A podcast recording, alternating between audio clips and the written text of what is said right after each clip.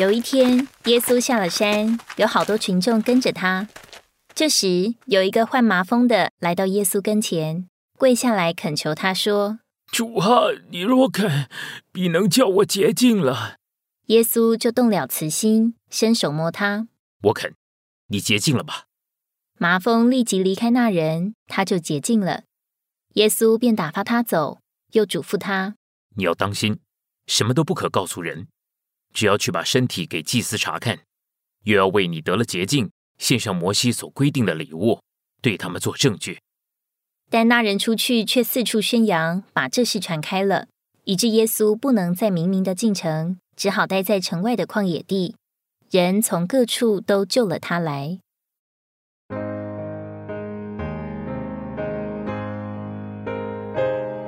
按照圣经的事例，麻风来自背叛与不服。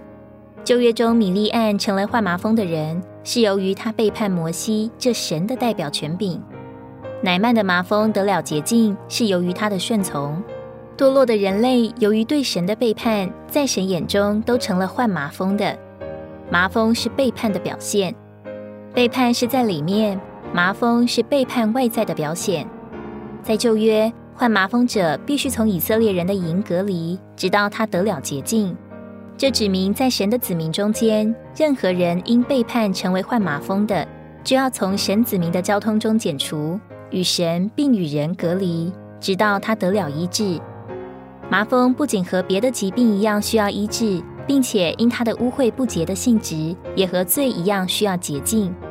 洁净患麻风的，表征使罪人恢复与神与人的交通。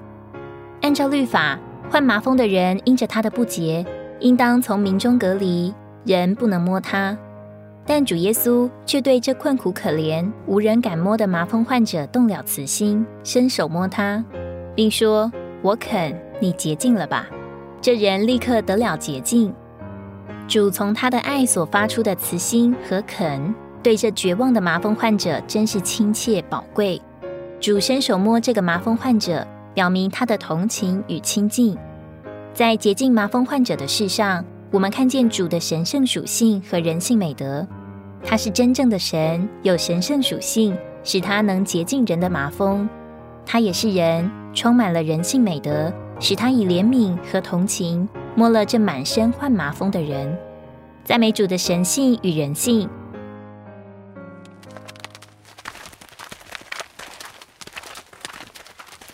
有一天。主耶稣往耶路撒冷去，经过撒玛利亚和加利利的边界，进入一个村子。有十个患麻风的人迎面而来，远远的站着，大声说：“耶稣，父子，可怜我们吧！是是，可怜我们吧！”耶稣看见，就对他们说：“你们去，把身体给祭司查看。”他们去的时候，就洁净了。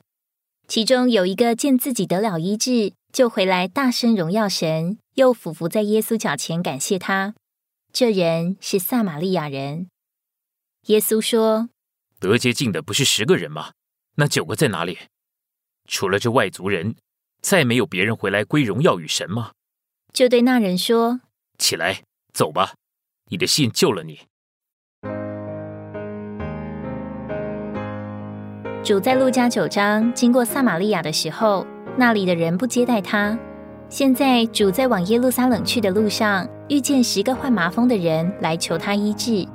主必定知道他们多半是撒玛利亚人，但并没有因撒玛利亚人曾经拒绝接待他而不肯医治。相反的，那十个人一向他求怜悯，他就没有选择的医治了每一位。这展示了主是在最高标准的道德里行事，施行他拯救的恩典。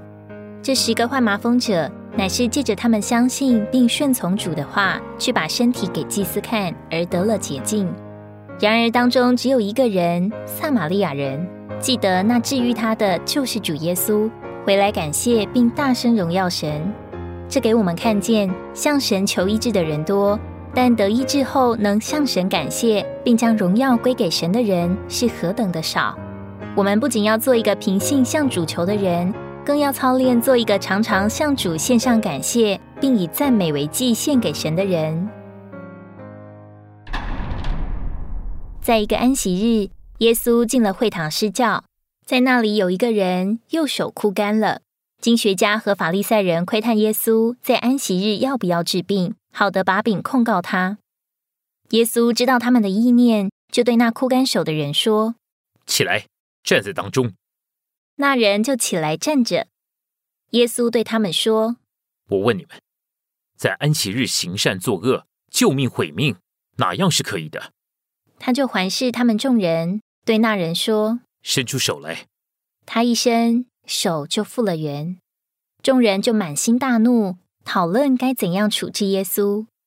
当另一个安息日，耶稣到一个法利赛人的首领家里去吃饭，他们在窥视他，因为在他里面有一个换水谷的人。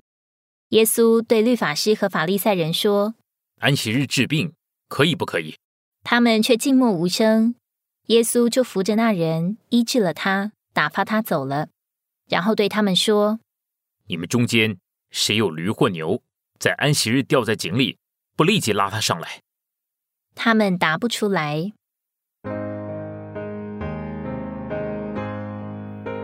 在犹太人守律法的观念里，在安息日什么事都不可做。但主耶稣关心人，过于守规条。因此，他好几次在安息日不顾人的反对医治有病的人。当主在安息日在会堂里医治那枯干一只手的人，法利赛人问主在安息日可否治病。主耶稣没有引用经文，却问他们中间谁有一只羊在安息日掉进坑里，不把它抓住拉上来。主把这干枯一只手的人比喻为一只羊，手是身体上的肢体，羊是羊群的一份子。主指明他是身体的头，顾念他身体上的肢体，为着治好他的肢体，为着拯救落坑的羊，主什么事都肯做。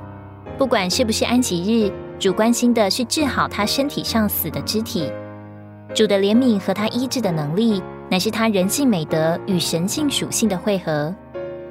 第二个事例中，主在安息日医治一个患水谷的人。水谷是一种因体液形成在体腔和组织里。造成身体肿胀的疾病，这表征生命内里不正常的功用，造成在神面前属灵的死亡。主干犯了安息日的规条，却使人从他得主意志而得到安息。主成为人真正的安息日。